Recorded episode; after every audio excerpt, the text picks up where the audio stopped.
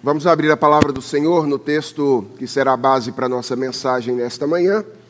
Ele se encontra na carta de Paulo aos Romanos, capítulo 15, a partir do versículo 1 até o versículo 13.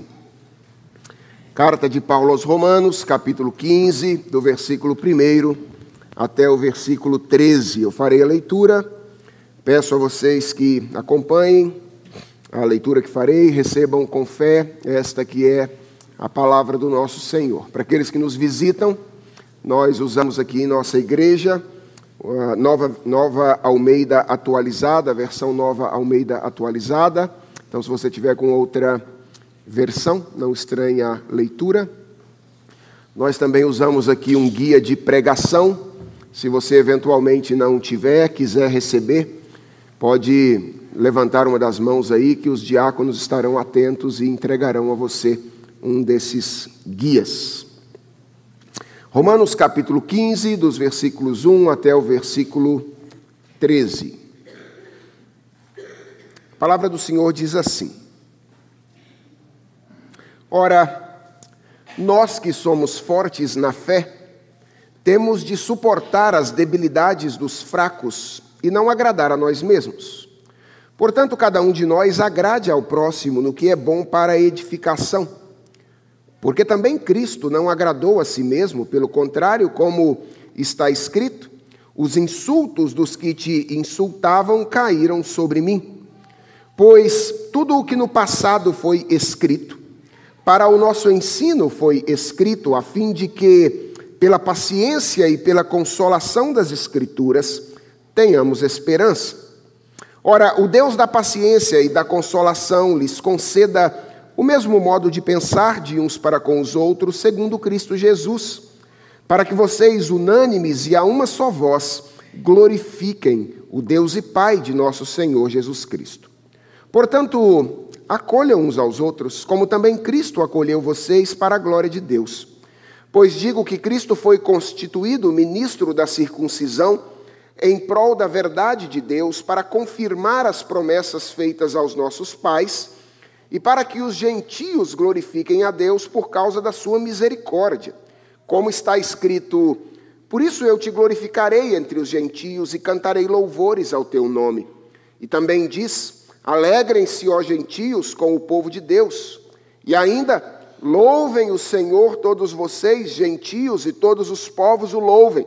Também Isaías diz: virá a raiz de Jessé, aquele que se levanta para governar os gentios, nele os gentios esperarão.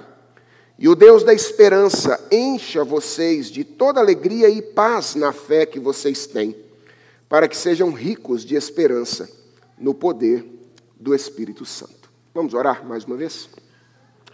Deus, acabamos de ler a tua palavra e vamos agora proceder a exposição dela, a fim de compreendermos com a mente e coração aquilo que o Senhor tem a nos ensinar. Nós queremos reconhecer diante de Ti que não somos capazes de aprender aquilo que a Tua palavra tem a nos dizer, se ficarmos sós, se não estivermos acompanhados do Teu Espírito Santo. Por isso, a nossa oração nesta manhã, neste momento, é Faz-nos acompanhar do Teu Espírito Santo enquanto nós olhamos para este texto da palavra do Senhor. Nos dá foco, nos dá interesse e nos ajuda, Senhor, a meditar na Tua palavra como convém aqueles que Tu chamaste. É a oração que nós fazemos em nome de Jesus Cristo. Amém. Irmãos, a passagem que nós vamos expor nesta manhã é a terceira passagem na qual o apóstolo Paulo orienta os crentes de Roma sobre como eles deveriam agir em relação a questões indiferentes, que são aquelas questões a respeito das quais nós não temos nenhuma proibição, nenhuma recomendação clara na Escritura Sagrada. No caso da Igreja de Roma, a questão girava em torno de comida mais especificamente alguns tipos de carne, aquelas que eram proibidas pelo judaísmo no texto do Antigo Testamento, e as que eram sacrificadas a ídolos no contexto do paganismo. Paulo começa a tratar desse assunto na primeira parte, ou no capítulo 14, onde há duas passagens onde Paulo ah, lida com essa questão, e ele segue tratando deste assunto nessa primeira parte do capítulo 15 da carta aos Romanos. De imediato, isso já nos chama a atenção. Paulo gasta três passagens diferentes na carta aos Romanos, três perícopes, como nós costumamos chamar, para tratar de questões indiferentes. Por que, que isso chama, nos, nos chama a atenção? Ora, porque isso nos mostra que, embora de fato existam questões indiferentes, que são por si mesmas coisas que não recomendam nem deixam de recomendar alguém a Deus, a maneira como agimos em relação a essas coisas não é uma questão indiferente. Porque se fosse o apóstolo Paulo, não gastaria três passagens diferentes na carta aos Romanos para lidar com esse assunto. As questões são indiferentes, mas a maneira como nós reagimos às questões não é uma questão sem importância. E uma das razões pelas quais Paulo trata disso de maneira aprofundada na carta aos Romanos é que coisas indiferentes não são imunes ao potencial destruidor do coração humano.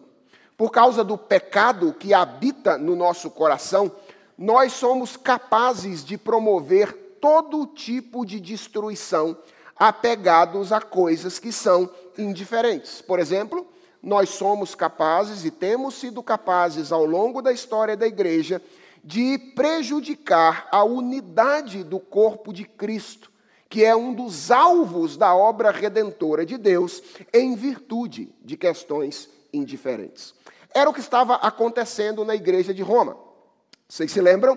Dois grupos de irmãos que são chamados aqui por Paulo de fortes e fracos, em virtude de, uh, da maneira como eles se posicionavam quanto ao entendimento da questão. Eles estavam literalmente divididos por causa de comida e de bebida. E eles viviam acusando uns aos outros e menosprezando uns aos outros, prejudicando a unidade do corpo de Cristo, porque alguns entendiam que podia comer carne de porco e feijoada, e outros entendiam que Deus desejava que eles não comessem aquele tipo de comida. Então, o apóstolo Paulo, a partir do capítulo 14, começa a tratar dessa questão e lá nos primeiros versos, nos 12 primeiros versículos do capítulo 14, ele nos ensina que em questões indiferentes nós precisamos considerar o princípio da liberdade. Que, que significa isso? Ninguém é senhor do seu irmão, ninguém tem o direito de escravizar a consciência do outro, exigindo que ele haja em conformidade com a sua própria consciência. O Evangelho é liberdade. Uma vez que nós fomos alcançados pelo Evangelho, nós devemos fazer da nossa consciência individual, informada pela palavra de Deus, o critério normativo para a tomada de decisão em questões desta natureza. O Evangelho é liberdade.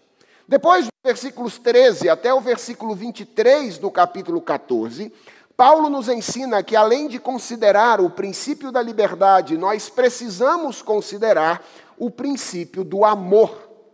Ao mesmo tempo em que ninguém tem o direito de escravizar a consciência do seu irmão, exigindo que ele haja em conformidade com aquilo que ele deseja, ninguém tem o direito de violentar intencionalmente a consciência do seu irmão, levando-o intencionalmente ao escândalo e ao pecado. O evangelho, além de liberdade, é amor. E isso significa que se o exercício da nossa liberdade ameaça o crescimento espiritual dos nossos irmãos, nós devemos estar prontos a limitar o exercício da nossa liberdade por amor aos nossos irmãos. Nessa terceira e última passagem que trata deste assunto, Paulo oferece duas orientações práticas baseadas naquilo que ele havia dito. Orientações que dizem respeito à maneira como nós devemos nos relacionar uns com os outros quando nós divergimos em torno de questões indiferentes. Essas orientações, que estão aí, a primeira nos versículos 1 e 2, e a segunda no versículo 7, se você der uma olhada, nós temos dois aí grandes imperativos nesta passagem, o primeiro nos versículos 1 e 2, o segundo depois no versículo 7. Essas orientações, elas encabeçam as duas grandes divisões da passagem que têm uma estrutura idêntica. Se você bater o olho aí na sua Bíblia, você vai perceber que os versículos 1 a 6 e depois os versículos 7 a 13 formam duas grandes divisões na passagem que têm uma estrutura idêntica. Paulo começa com uma orientação, depois ele faz uma menção a Cristo como o fundamento desta orientação. Depois, Paulo apresenta a base bíblica para essa orientação. E, finalmente, ele faz uma oração de intercessão pela igreja. As duas divisões têm essa mesma estrutura: uma orientação, uma menção a Cristo como fundamento, a base bíblica, geralmente vinda do Antigo Testamento, e depois uma oração de intercessão. Nós vamos analisar essa passagem, vamos gastar um tempo maior com a primeira das é, grandes divisões, porque, tendo em vista que elas têm uma estrutura semelhante, eu creio que muito daquilo que nós podemos aprender na segunda já está, de certa forma, presente na primeira, e vamos passar por todo o texto bíblico a fim de extrair algumas lições a respeito de como é que nós devemos lidar com ah, nossos irmãos quando temos opiniões divergentes. A primeira coisa que nós aprendemos, irmãos, quando nós olhamos para esta passagem da Escritura, é que a força, e lembra que força aqui é sinônimo de entendimento correto. Paulo está dizendo, quando ele, ele cataloga esses dois grupos, né, os fortes e os fracos, ele está dizendo que os fortes são aqueles que entendem corretamente a questão e os fracos são aqueles que não entendem a questão. Então, a força ou o entendimento correto traz maiores responsabilidades. Não foi isso que o tio do Homem-Aranha disse para ele? Com grandes poderes vêm grandes responsabilidades. A primeira coisa que nós aprendemos aqui é exatamente isso. A força ou o entendimento correto traz responsabilidade. Perceba que a primeira orientação desta passagem é dirigida especificamente aos fortes. Paulo se coloca entre eles, entre o grupo dos fortes, e recomenda que eles que são fortes suportassem os seus irmãos nas debilidades deles e não agradassem a si mesmos. A exigência aqui, meus irmãos, não é muito diferente daquela exigência feita na passagem anterior. Qual seja essa evidência ou essa exigência? A de que aqueles que tinham consciência de que estavam envolvidos em uma controvérsia que girava em torno de uma questão indiferente, fossem misericordiosos com os seus irmãos que não tinham o mesmo entendimento. Que aqueles que sabiam que comer carne de porco não, tinha, não era nenhum problema. Que aqueles que sabiam que eventualmente comer uma carne que havia sido sacrificada a um ídolo não tinha problema. Que eles fossem misericordiosos com os seus irmãos. A questão para a qual eu gostaria que você se atentasse de início aqui é que Paulo se dirige aos fortes com exclusividade nessa primeira orientação. Vejam, os fracos também têm algo a aprender. Eles serão orientados pelo apóstolo Paulo no verso de número 7, mas curiosamente, essa orientação do verso 7 é uma orientação geral que inclui os dois grupos, o que significa que, se nós somarmos as vezes em que os grupos são orientados nessa passagem, os fracos são orientados uma vez junto com os fortes, enquanto os fortes são orientados duas vezes: uma com os fracos e outra isoladamente, exclusivamente ou especificamente. Eu creio que é possível inferir desse detalhe que eu estou mostrando a vocês, que é sobre os ombros dos fortes, ou seja, sobre os ombros daqueles que são teologicamente mais esclarecidos, sobre os ombros daqueles que são teologicamente mais amadurecidos, que pesa a responsabilidade maior por manter a pureza, a paz e a unidade do corpo de Jesus Cristo.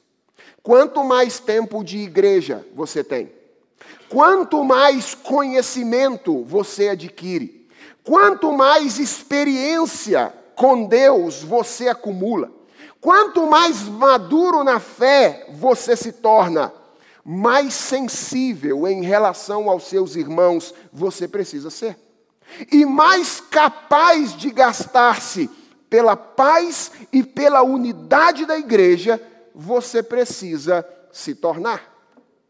É interessante que algumas vezes nós orientamos irmãos que estão envolvidos em controvérsias e nós pesamos um pouco a nossa, estou falando nós pastores, e nós pesamos um pouquinho a orientação sobre algumas pessoas e não pesamos sobre outras. E geralmente as pessoas sobre quem nós pesamos a orientação ficam com raiva da gente, dizendo: por que você disse tudo isso para mim, mas não disse isso para outra pessoa? E a razão é simples. A razão é que eu considero que você é mais maduro na fé. Eu considero que você tem crescido e caminhado com Deus durante um tempo maior em relação à pessoa com a qual você está envolvido em controvérsia. E a palavra de Deus diz que quanto mais conhecimento teológico nós temos, quanto mais vida com Deus nós temos, quanto mais experiência nós temos, maior é a nossa responsabilidade pela manutenção da paz, da pureza e da unidade do corpo de Cristo. Na prática, irmãos, isso tem a ver basicamente com duas coisas. Primeiro, isso tem a ver com a capacidade de renunciar à nossa liberdade e deixar de fazer o que nós gostaríamos de fazer por amor dos nossos irmãos. Isso foi o que Paulo disse lá no capítulo 14. Isso é exigido de pessoas que são maduras na fé. Mas há uma segunda coisa que eu acredito é nova aqui nessa passagem, que é ajudar os nossos irmãos a crescer no conhecimento da vontade de Deus e a amadurecer no entendimento daquilo que Deus deseja que nós façamos. Reparem um detalhe: Paulo não ignora que os fracos possuem debilidades. Paulo diz: os fracos, eles são débeis na fé, eles têm fraquezas. E o verbo que é traduzido aqui por suportar tem a ideia de carregar. Lembra quando o apóstolo Paulo escreve aos Gálatas e dá a seguinte orientação: levai as cargas uns dos outros? O verbo é o mesmo que ele usa nessa passagem da carta aos Romanos suportar as debilidades dos seus dos, dos irmãos significa não apenas abrir mão da nossa liberdade com a finalidade de respeitar a consciência deles em um determinado momento, mas também ajudá-los a crescer no conhecimento daquilo que agora eles não entendem. Ora, irmãos, se a condição do fraco, à luz do texto do apóstolo Paulo, é uma carga que ele termina por carregar, qual é a maior ajuda que nós podemos oferecer a um irmão que é fraco na fé? É ajudá-lo a livrar-se dessa carga. Ou seja, ele está com um peso nas costas, carregando um peso que ele não precisaria carregar. Crentes fracos, preste atenção se esse é o seu caso, precisam crescer. Crentes fracos, que se incomodam com qualquer coisinha que outras pessoas fazem, não podem permanecer a vida toda apegados a coisas que são periféricas, como se elas fossem centrais.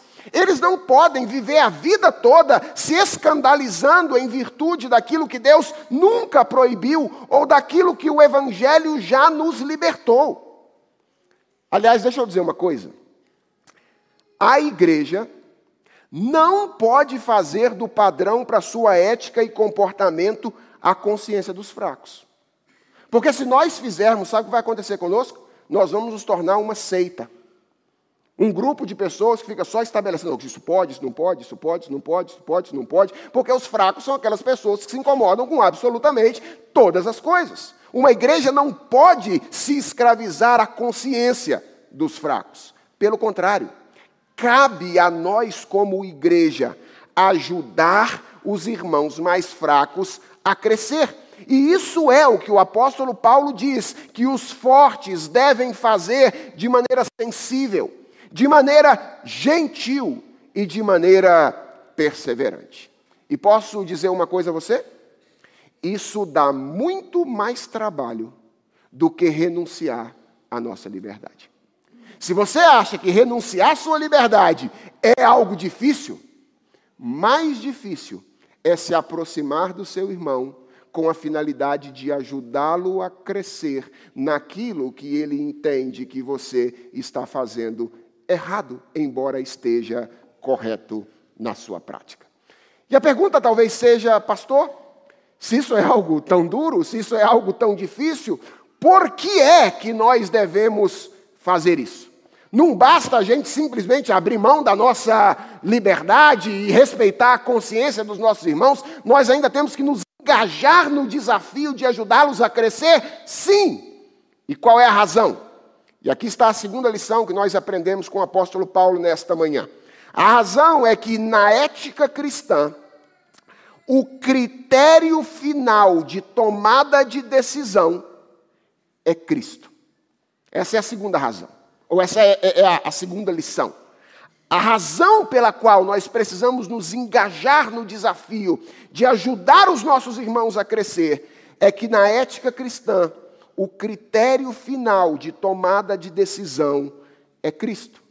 Qual é o argumento que o apóstolo Paulo dá para fundamentar o requerimento que ele faz aos fortes nesta passagem? Resposta: Isto foi o que Cristo fez. Essa é a razão. Por que, que vocês devem fazer isso? Suportar as debilidades dos fracos. A razão de Paulo é: isto foi o que Cristo fez. Irmãos, todos nós, consciente ou inconscientemente, fundamentamos as nossas escolhas, a nossa, as nossas ações e reações em alguma coisa. Por exemplo, alguns de nós, quando tomam decisões, procuram agir fundamentados na razão. Nós perguntamos assim: o que é mais lógico? O que é mais racional fazer agora? E depois de pensar e concluir o que é mais lógico, nós tomamos as nossas decisões. Outros geralmente agem mais baseados em sentimentos. Eles são mais afetivos, menos racionais. Ah, eles perguntam: o que, é que eu estou sentindo? E então eles fazem do seu sentimento o critério para a sua ação. Ou eles perguntam o que é que o outro vai sentir se eu fizer isso. E eles fazem do sentimento do outro o critério para a sua ação. Há pessoas que são mais racionais, há pessoas que são mais sentimentais ou mais afetivas, e há pessoas que são mais pragmáticas, são mais práticas. Elas perguntam quando elas vão agir: o que, que vai acontecer se eu fizer isso? Quais serão os efeitos práticos da minha ação? Todos nós, consciente ou inconscientemente, fundamentamos o nosso agir em alguma coisa, seja na razão, sejam nos sentimentos, sejam nos resultados. Certamente todas essas coisas têm o seu lugar em nossa tomada de decisão. É importante levar todas essas coisas em conta. Mas o que eu quero que você saiba é que se você é um cristão, nenhuma delas é o critério definitivo para tomada de decisão na ética cristã. A pergunta principal que eu e você devemos fazer diante de, da, da, tomada de decisão, se somos verdadeiramente cristãs, cristãos, não é o que é mais lógico, não é o que nós estamos sentindo, não é quais serão os resultados práticos da nossa ação, a pergunta é: alguns de vocês pensaram, o que Jesus faria? Não é isso?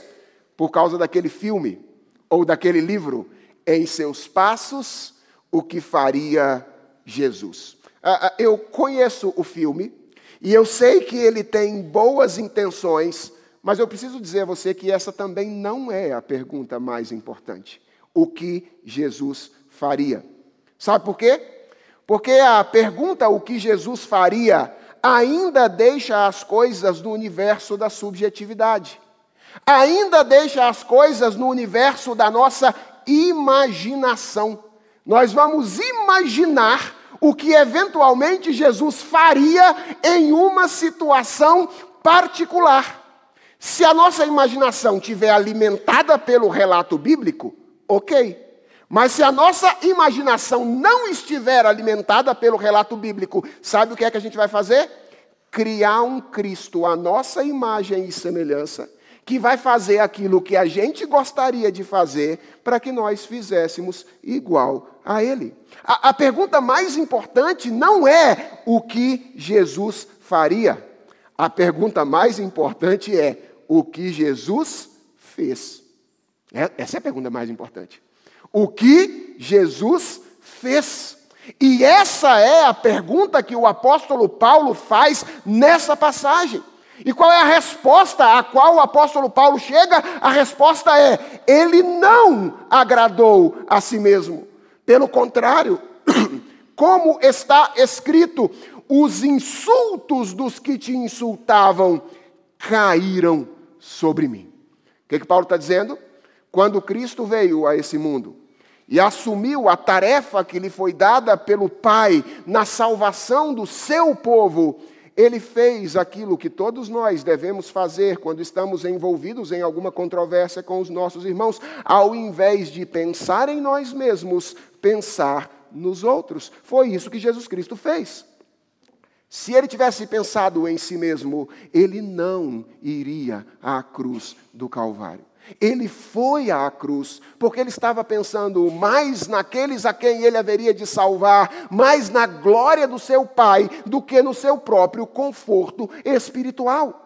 Então, a nós cabe abrir mão da nossa liberdade algumas vezes, a, a, nós cabe ajudar os nossos irmãos a crescer, por mais difícil que isso seja. Por quê? Porque isso foi o que Cristo fez. Ele veio ao mundo com a finalidade de comunicar a sua vida e levar-nos todos ao crescimento espiritual. Essa é a razão pela qual nós devemos suportar as debilidades dos fracos e agradá-los naquilo que os conduz à edificação. Isto foi o que Cristo fez. Então, em primeiro lugar, nós aprendemos com o apóstolo Paulo que a força, o conhecimento correto traz responsabilidades. Em segundo lugar, nós aprendemos com o apóstolo Paulo que o critério da nossa tomada de decisão não é a nossa lógica, os nossos sentimentos, nem a, a situação pragmática na qual nós estamos inseridos, é Cristo. Aquilo que ele fez deve determinar aquilo que nós fazemos. Em terceiro lugar, nós aprendemos com o apóstolo Paulo nesta passagem que ninguém pode fazer o que Cristo fez, que é suportar as debilidades dos fracos, ao invés de agradar a si mesmo, sem o auxílio que Cristo tem a oferecer. Essa é a terceira coisa que Paulo nos ensina aqui. Ninguém pode fazer o que Cristo fez sem o auxílio que Cristo tem para oferecer. Vejam, irmãos, que a segunda parte do versículo 3 é uma citação de um texto bíblico. Aqui o apóstolo Paulo coloca nos lábios de Jesus as palavras do Salmo de número 79, onde nos versos 7 a 9 o salmista diz o seguinte: Pois tenho suportado afrontas por amor de ti, e o meu rosto se cobre de vergonha. Tornei-me um estranho para os meus irmãos e um desconhecido para os filhos da minha mãe, pois o zelo da tua casa me consumiu, e as ofensas dos que te insultam caem sobre mim. Paulo então está aqui dando a base bíblica para a sua argumentação. Lembra qual é a argumentação? Isso foi o que Cristo fez. Onde é que está isso na Bíblia? E Paulo então reclama o Salmo de número 69, verso 9, para fundamentar a sua tese nesta passagem. E olha o que Paulo faz a partir do versículo 4. Isso aqui é muito interessante. Parece que na sequência do texto, Paulo se sente obrigado a explicar por que ele recorre à Escritura, especialmente ao texto do Antigo Testamento. Vejam, o gentio poderia dizer assim: ah, isso aí é para eles, isso aí não é para nós, certo? Afinal de contas, o negócio do Antigo Testamento, isso é coisa de judeu, ok? Então, isso, esse negócio de suportar as debilidades lá que o Messias fez, está lá no Salmo 69, isso aí é para eles, para os judeus. O judeu poderia dizer: não, isso é sobre o Messias.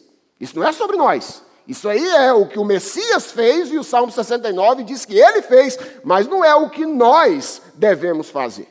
Paulo, então, explica no versículo 4 por que ele recorre à Escritura. E ele diz: tudo o que no passado foi escrito a respeito do Messias, para o nosso ensino foi escrito, a fim de que pela paciência e pela consolação das Escrituras nós tenhamos esperança. Paulo diz duas coisas basicamente aqui neste texto. A primeira é que toda a Escritura é sobre Jesus Cristo. Ele faz isso ao aplicar o Salmo 69 à pessoa de Jesus. E a segunda coisa que ele diz é que a Bíblia, atenção a isso, irmãos, não nos foi dada simplesmente para nos informar. A Bíblia não nos foi dada apenas para matar a nossa curiosidade a respeito de algumas coisas. A Bíblia foi nos dada para nos instruir.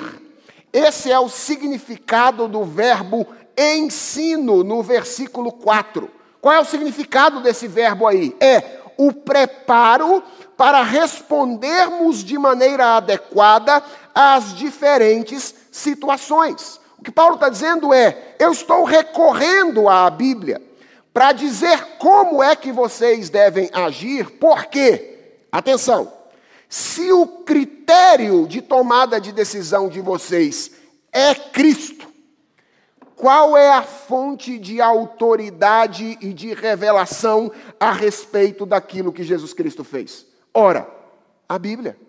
É a Escritura sagrada.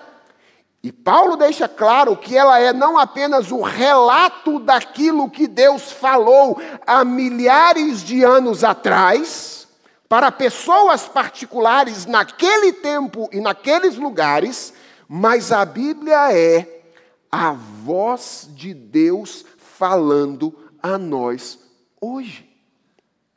Como diz o pastor John Piper, você quer ouvir a voz de Deus de forma audível?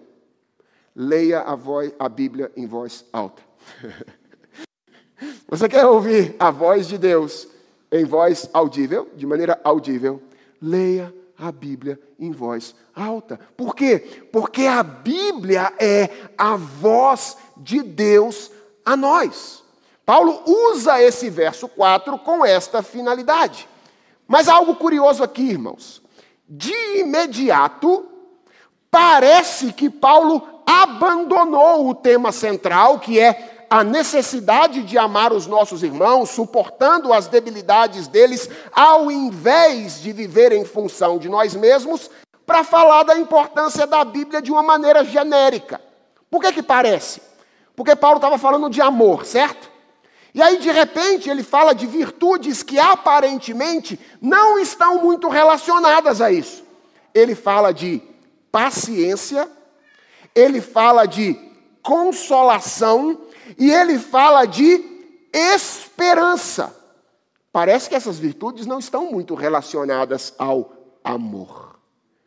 Apenas parece. Irmãos, o texto bíblico deixa muito claro que existe uma relação muito estreita entre amor e esperança. Deixa eu mostrar isso para você. Abra sua Bíblia em Colossenses capítulo 1. Colossenses capítulo 1. Paulo está começando a sua carta e revelando as orações que ele faz pelos irmãos da igreja de Colossos.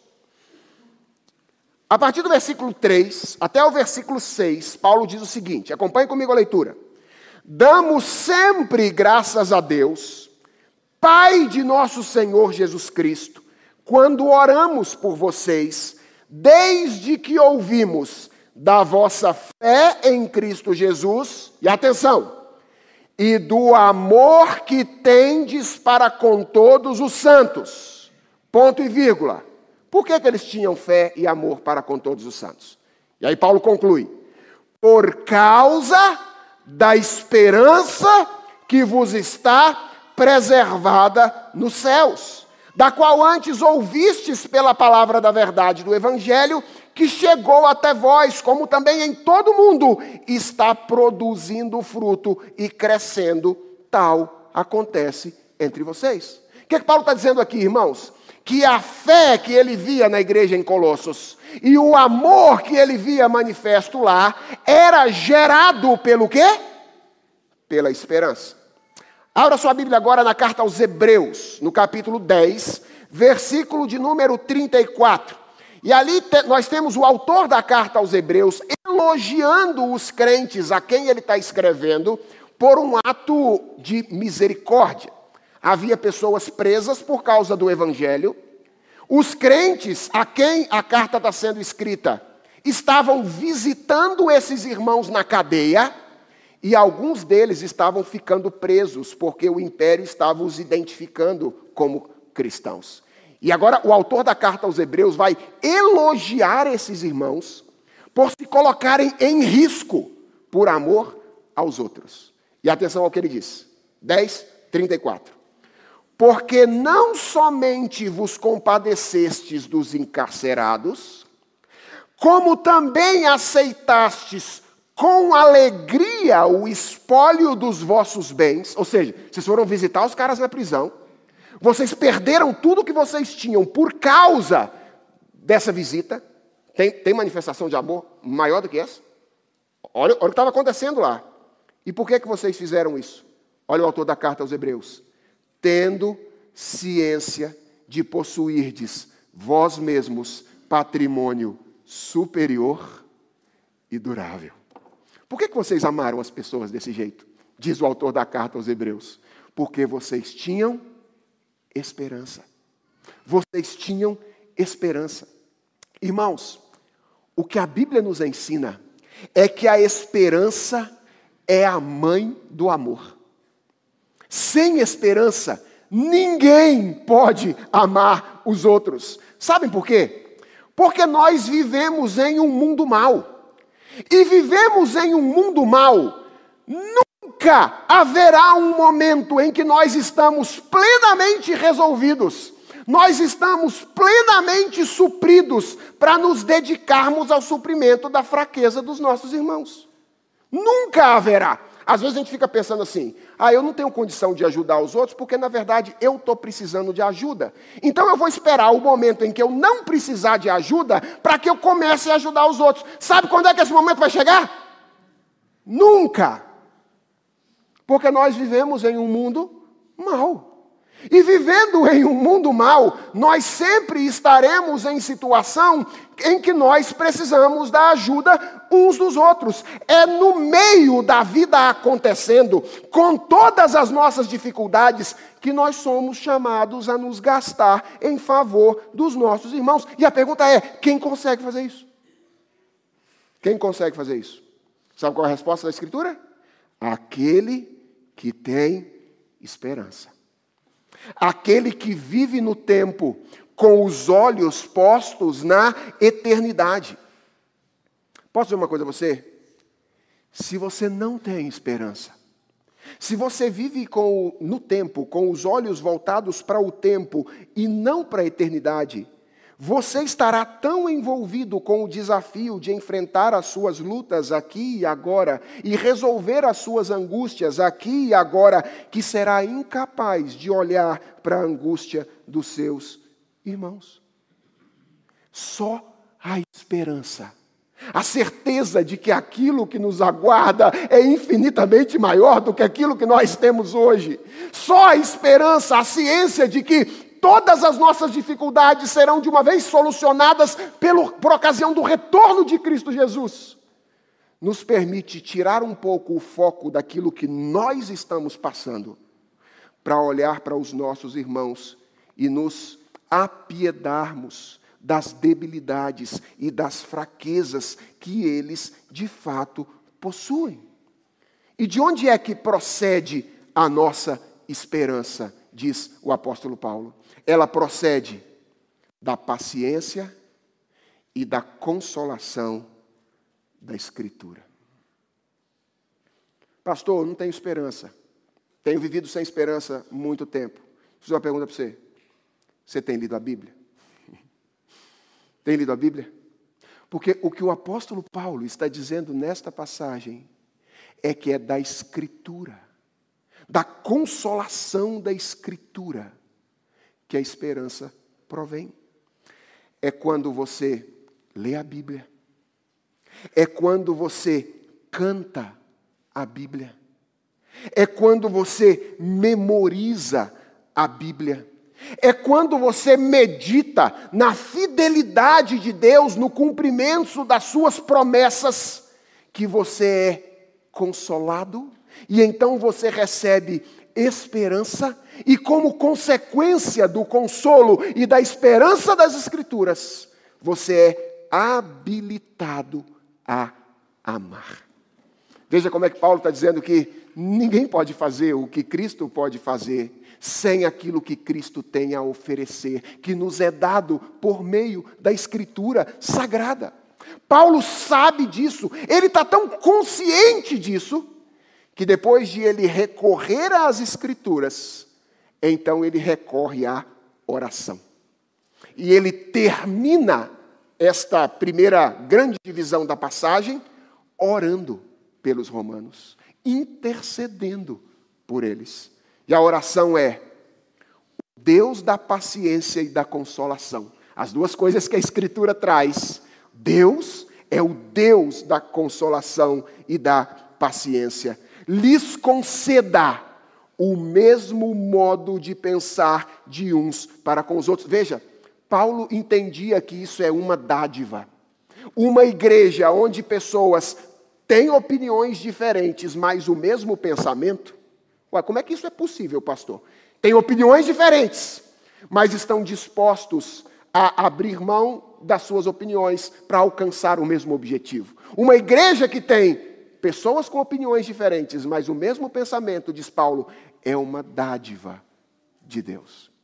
Por isso ele diz que o Deus da paciência e da consolação lhes conceda o mesmo modo de pensar de uns para com os outros, segundo Cristo Jesus, para que vocês, atenção a essa expressão, irmãos, unânimes e a uma só voz, glorifiquem o Deus e Pai de nosso Senhor Jesus Cristo. Olha, se isso aqui não lembra o canto congregacional a você, eu não sei o que, o que mais pode lembrar.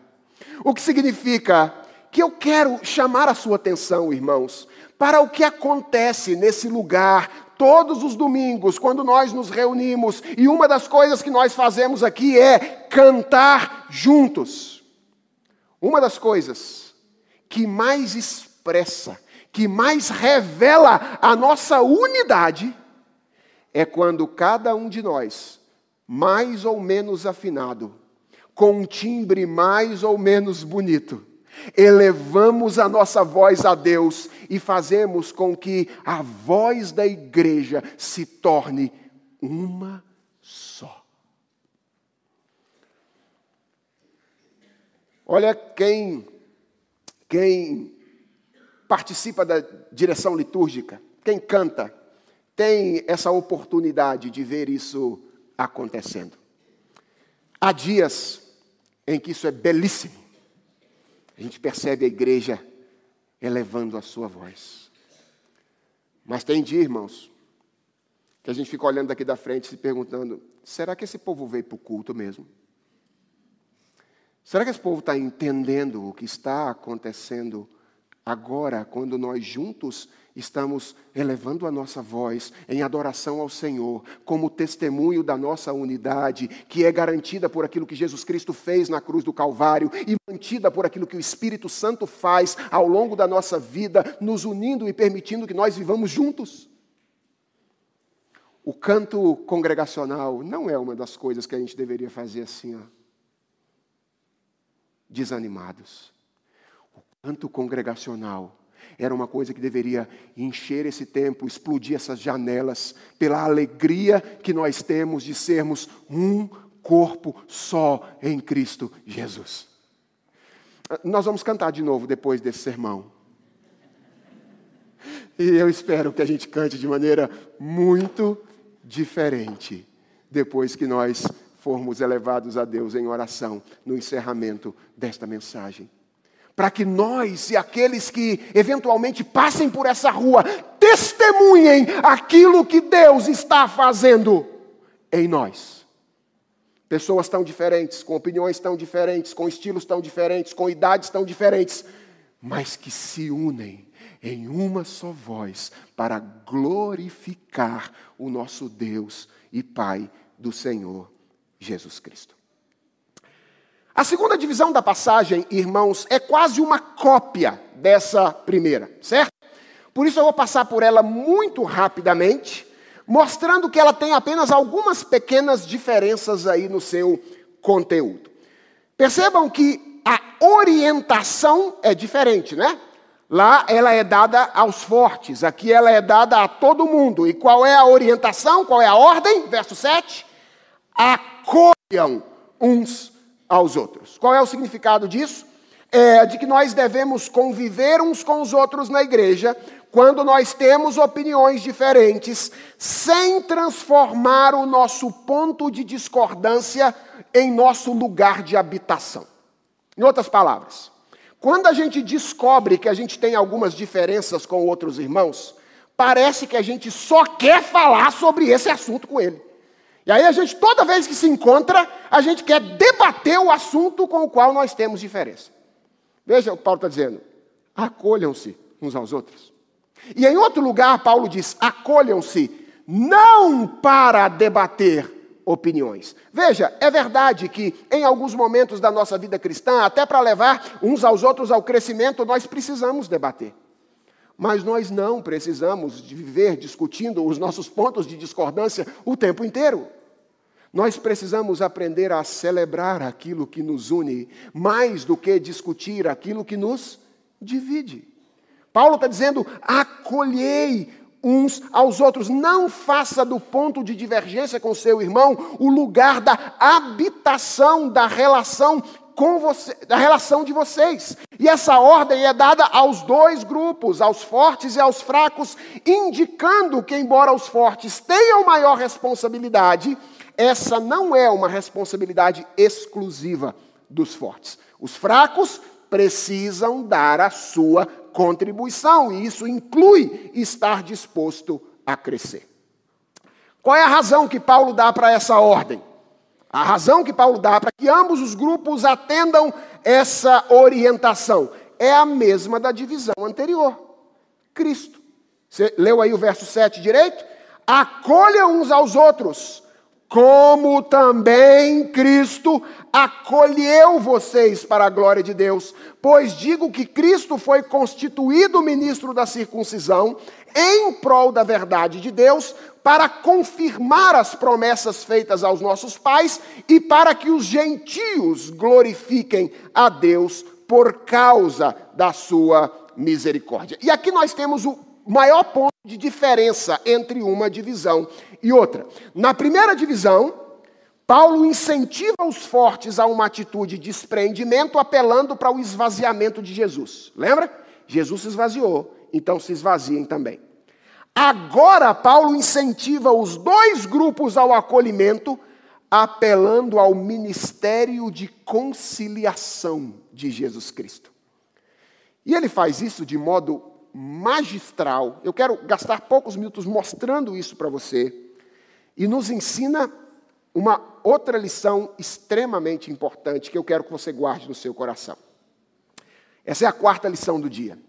Nós aprendemos nessa passagem com o apóstolo Paulo que, em geral, nos problemas relacionais que afetam a unidade da igreja, sempre há mais do que parece haver à primeira vista. Ficou claro? Em geral, nos problemas de relacionamento que afetam a igreja, sempre há mais do que parece haver à primeira vista. Vejam, Paulo parece intuir nessa orientação que ele dá na segunda divisão, que embora a controvérsia em Roma girasse em torno de comida, o que, que, eles estavam discutindo? Se podia comer carne de porco, não podia comer carne de porco, carne sacrificada a ídolo, etc. Esse era o ponto do debate. Mas Paulo entendia que havia questões submersas, que não estavam vindo à tona de maneira imediata, que precisavam ser tratadas, porque elas impulsionavam a rivalidade entre os dois grupos que estavam envolvidos nelas.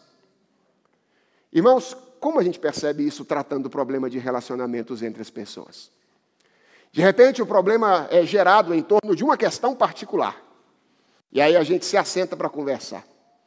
E durante algum tempo a gente consegue conversar sobre esse problema. Mas com uma meia hora de conversa, 40 horas, 40, 40 horas não, 40 minutos de conversa, de repente as pessoas começam a trazer coisas que ficaram guardadas por muito tempo. Porque isso que você fez agora comigo é a mesma coisa que você fez há 25 anos atrás. E aí nós percebemos que, na verdade, nós não estamos discutindo por essa razão. Há algo para além submerso, que precisa ser trabalhado. No caso aqui de Roma, o debate era em torno de carne, certo? Mas quando Paulo os orienta nessa segunda divisão, ele parece tratar a questão de natureza étnica. Parece que o grupo dos fortes era formado maiormente eh, de gentios, e o grupo dos fracos era formado mormente de judeus. E essa tensão étnica que existia entre aqueles dois grupos afetava essa controvérsia. Eles estavam aparentemente discutindo comida, mas na verdade havia uma questão étnica por baixo que estava atrapalhando o relacionamento entre eles. E então Paulo, ao trazer o exemplo de Jesus à tona, lembra duas coisas. E veja como é que Paulo é magistral aqui. A primeira coisa que ele lembra é que Jesus era judeu. E que ele veio para os judeus como cumprimento das promessas feitas aos patriarcas. Jesus é um ministro da circuncisão. Ele é um diácono da circuncisão, é o que Paulo está dizendo aqui. Ele é um judeu. Ele veio para cumprir as promessas dos judeus. Mas a segunda coisa que Paulo lembra é que a vinda de Jesus visava o alcance dos gentios. Por que, que isso é magistral? Ora, porque de uma vez só, Paulo atinge num único argumento os pontos de problema de ambos os grupos. Aos gentios, ele diz assim: vocês se acham melhor do que eles? Tratam eles com arrogância? Porque vocês têm mais conhecimento, né? Então, deixa eu lembrar uma coisa para vocês: Jesus veio deles. Então, se você conhece alguma coisa hoje Agradece a esse pessoal aí. Porque a, a, relação de Deus, a aliança de Deus, foi estabelecida primariamente com os judeus. Não se esqueçam disso, gentios. A salvação vem dos judeus, como Jesus Cristo disse à mulher samaritana. E aos judeus, Paulo diz: Vocês se acham melhores do que eles, porque vocês são judeus certo? Não se esqueçam de que o plano original de Deus sempre foi este: unir judeus e gentios em um único povo. E então Paulo passa à terceira parte da divisão, que na estrutura comum é a base bíblica. E ele continua fazendo algo magistral. Irmãos, naquele tempo, os judeus dividiam a Bíblia em três diferentes seções. Sabem quais eram? A lei, o Pentateuco, os escritos, que eram históricos e os livros de sabedoria, e os profetas. Sabe o que Paulo faz aqui? Paulo tira a passagem dessas três grandes seções do Antigo Testamento para mostrar que todo o Antigo Testamento colabora com aquilo que ele está ensinando. A lei, os escritos e os profetas. No verso 10 nós temos um texto de Deuteronômio, nos versos 9 e 11 nós temos textos dos Salmos e no verso 12 nós temos texto do profeta Isaías.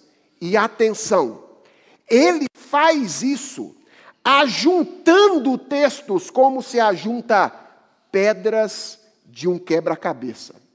Olha que bonito que Paulo faz aqui. No verso 9, ele fala de judeus louvando o Senhor entre os gentios. É disso que o texto bíblico fala, certo? Os gentios não estão louvando, eles estão observando. E os judeus estão louvando o Senhor entre os gentios. No verso 10, Paulo fala de um texto do Antigo Testamento em que judeus convidam os gentios a se alegrarem no Senhor, como o povo de Deus faz. Então veja, no primeiro, os judeus louvam, os gentios observam. No segundo, os judeus convidam os gentios a participar um pouquinho da alegria que eles têm como povo de Deus. Quando chega no verso 11, aí os judeus agora já estão convidando os gentios a louvar o Senhor como parte do povo de Deus. Agora não é só experimenta um pouquinho, é sejam parte desse povo. E quando chega no verso 12, aí nós temos Paulo mostrando um texto da palavra de Deus que revela que o anúncio desse, de que esse plano, ou o anúncio desse plano que al, alcançaria todas as nações, seria levado a cabo por um descendente de Jessé, que é o pai de Davi. O que, é que Paulo está fazendo aqui, irmãos? Paulo está dizendo que Todo o texto da Escritura Sagrada sempre apontou para a unidade do povo de Deus, que estava sendo prejudicada pela divisão causada por aqueles irmãos em torno de questões indiferentes naquela ocasião. Paulo mostra que aquilo que impulsionava a quebra de unidade entre os romanos, que era a tensão étnica entre judeus e gentios, não fazia sentido, tendo em vista o lugar que a pessoa de Jesus Cristo, que para eles era o centro, ocupa no plano de Deus. Quem é Jesus Cristo? Diz Paulo. Ele é o centro integrador de todas as nações no plano redentor de Deus. E mais uma vez, Paulo termina o texto, lembrando que ninguém pode obedecer a Deus sem o que Deus oferece, orando pelos romanos. Ele diz: e o Deus da esperança. Lá em cima ele tinha falado de paciência e consolação na oração. Agora ele completa a tríade. Agora, o Deus da esperança encha vocês de toda alegria e paz na fé que vocês têm, para que sejam ricos de esperança no poder do Espírito Santo. Irmãos, nas três últimas mensagens, nós vimos como Paulo trata ah, uma divisão que estava acontecendo na igreja de Roma em torno de uma questão indiferente que é a comida. Nós aprendemos muitas coisas sobre isso, mas eu quero encerrar esse tempo de exposição sobre este assunto, lembrando a você o lugar que tudo isso ocupa no todo da nossa série de sermões. Lembra qual é o título da nossa série de sermões? A boa, perfeita e agradável vontade de Deus. O que, é que nós temos tentado responder ao longo desta série como Deus deseja que vivamos, tendo sido alcançados pelo Evangelho.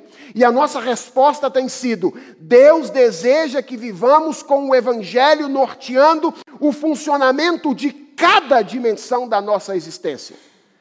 A começar pela maneira como nós nos autocompreendemos, passando pelos relacionamentos com os nossos amigos, os relacionamentos com os nossos inimigos, o relacionamento com as autoridades superiores e a nossa política, e agora o relacionamento com as coisas que foram criadas.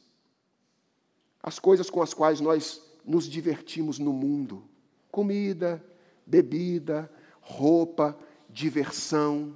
O Evangelho precisa impactar a maneira como nós nos relacionamos com as coisas. E o que é que nós aprendemos nesses dias? E eu termino com esse parágrafo. Primeiro, que o Evangelho nos liberta dos outros, para que nós desfrutemos das coisas que Deus criou. O Evangelho nos liberta dos outros. Os outros falam, ah, isso pode, não pode, isso pode. Não, o Evangelho nos liberta dos outros para que nós experimentemos e nos alegremos com as coisas que Deus criou. Mas o Evangelho também nos liberta das próprias coisas, de modo que nós não as experimentamos como se nelas tivéssemos a nossa satisfação. Nós sabemos que elas são secundárias e que elas são menos importantes do que aquilo que Deus está fazendo nos nossos relacionamentos.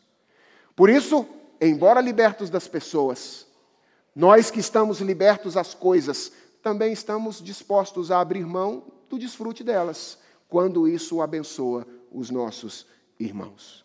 E por último, o Evangelho nos liberta de nós mesmos e nos convida a viver prioritariamente aquilo que Deus está fazendo, que é construir um povo para si ao invés de vivermos aquilo que nós queremos fazer.